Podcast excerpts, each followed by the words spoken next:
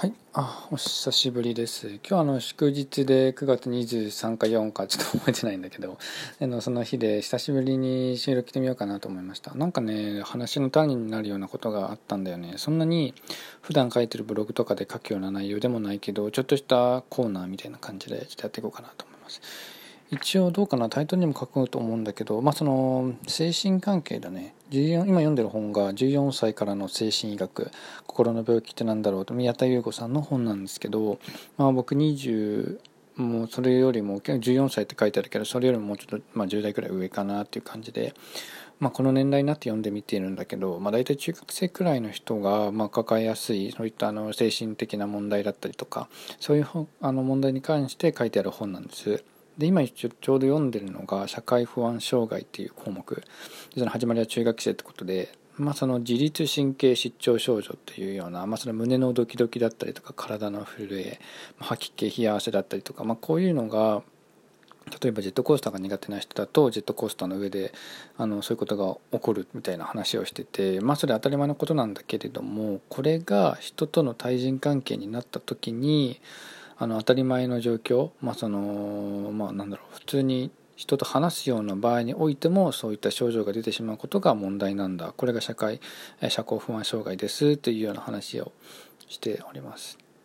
で今回話したいのがその社交社交不安言えねえな社交不安障害の人が、まあ、その苦手な項目だったりとか今ちょっといろいろありまして今回ちょっと挙げるのが、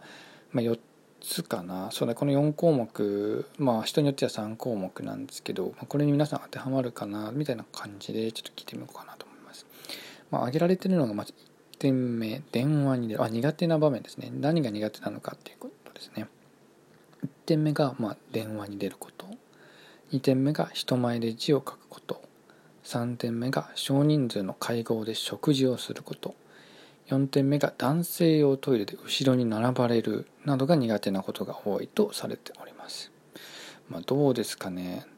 まあそのこれは結構苦手っちゃ苦手ですよねみんな。特にこういった障害がなくても苦手な人っていうのは多いかなと思いながらちょっと読んでいたのでまあ僕も含めて他の人どうなんかなとちょっと思いましたね。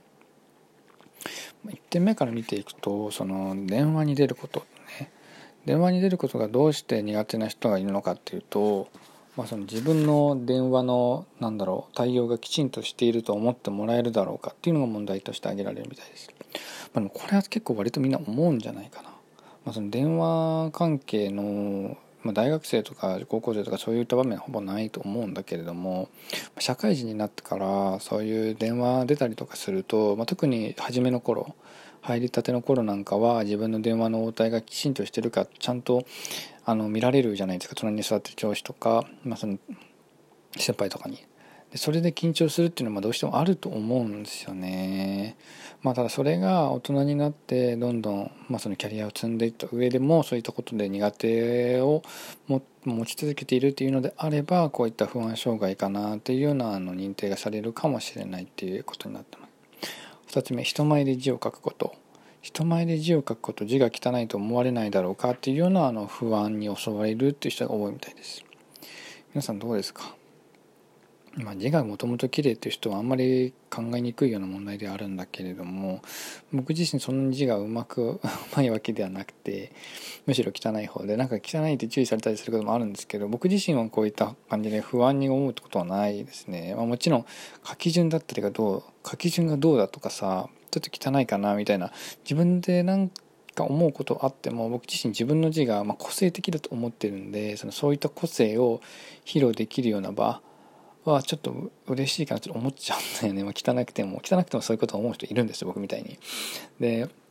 なんだろう、まあ、特にメモしてる時なんかはめちゃくちゃ早く書けるし汚めちゃくちゃ汚くて他の人読めなくてもでも早く書ける自分すげえみたいな感じで 書いてたりとかすることすらあるので、まあ、汚いことがあの問題なのではなくてそのなどう思われるかっていうのが異常に気にしてしまうっていうのが今回2点目の問題なんだなというふうに思いました。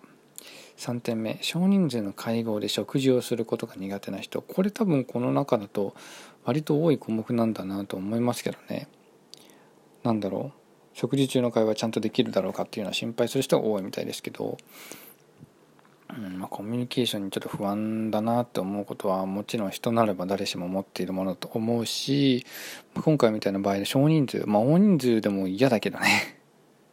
少人数だと、まあ、どうなんだろう。割と自分の発言のチャンスが得られやすいからちょっとマシかなと思いつつも、まあ、それだけ聞いてくる人が自分に集中するっていうこともあるので、まあ、苦手かなっていう人はやっぱり不安になってしまうっていうのはすごくこのパターンは多いかなと思います。